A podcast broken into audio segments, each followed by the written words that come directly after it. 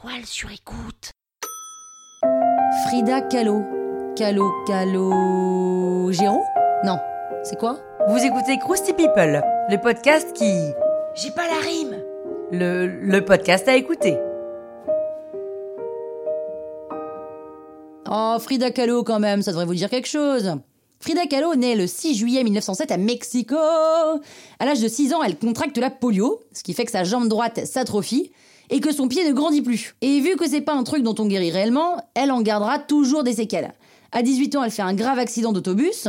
Son abdomen est transpercé par une barre de fer, la totale, et en plus de ça, presque tous les os de son corps sont cassés. Elle reste donc alitée pendant 3 mois, donc ça paraît pas grand chose finalement par rapport à l'énormité du truc. Et un an plus tard, bah rebelote, elle retourne à l'hôpital parce qu'on se rend compte qu'une de ses vertèbres est fracturée. Elle doit porter un corset en plâtre pendant 9 mois et rester allongée. Comme s'il lui était arrivé tout ça pour qu'elle se mette à peindre. Bref, sa mère fait fabriquer un chevalet spécial et elle fait installer un miroir au-dessus de son lit pour qu'elle puisse se prendre comme modèle. D'où la série d'autoportraits qu'elle va peindre. Et en 9 mois, elle peint 143 tableaux. C'est énorme. Elle arrive tant bien que mal à se sortir de cette situation et rejoint le Parti communiste mexicain en 1928. Elle s'engage notamment pour la condition des femmes au Mexique, qui reste une société très patriarcale. Elle rencontre Diego Rivera, un peintre de 21 ans de plus qu'elle, très impressionné par son travail, et ils tombent amoureux l'un de l'autre et ils se marient. C'est une relation passionnée et tumultueuse, hein, comme souvent quand c'est une relation passionnée. Ils se trompent, ils se déchirent, ils se reprennent, ils se kiffent, ils se redéchirent, ils se reprennent. Frida entretient aussi des relations avec des femmes. Et en 1930, Rivera se voit proposer une mission artistique à San Francisco et Frida décide de le suivre. Là-bas, elle enchaîne deux fausses couches.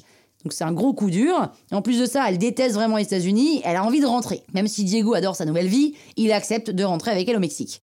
Et c'est à ce moment-là qu'il la trompe. Avec sa sœur. Pas sa sœur à lui, mais sa sœur à elle. Frida est folle de rage, en même temps on la comprend, et elle décide de quitter le domicile familial. Et elle aussi, en profite pour aller voir ailleurs du coup, avec Trotsky. Ouais ouais, Trotsky qui lui a obtenu l'asile politique au Mexique. Et en 1939, Frida se rend à Paris pour la grande exposition sur le Mexique organisée par le gouvernement. Elle fait la rencontre des peintres très en vogue de l'époque, Picasso, Kandinsky, tout le tintouin, mais elle passe un très mauvais moment. Pourquoi?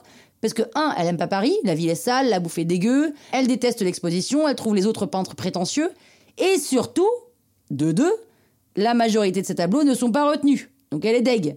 Et à son retour, quand même, elle se réconcilie avec Diego, mais en fait, son état de santé s'aggrave. Elle doit passer plusieurs mois à l'hôpital et subir des opérations de la colonne vertébrale.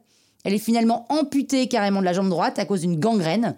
Et un an plus tard, en 1954, assez jeune, elle meurt d'une pneumonie à 47 ans. Frida Kahlo se fait incinérer. Elle a refusé de se faire enterrer vu qu'elle avait passé beaucoup trop de temps allongée. Ses cendres reposent dans une urne qui a la forme de son visage dans la maison où elle a toujours vécu. Croustille, hein La toile sur écoute.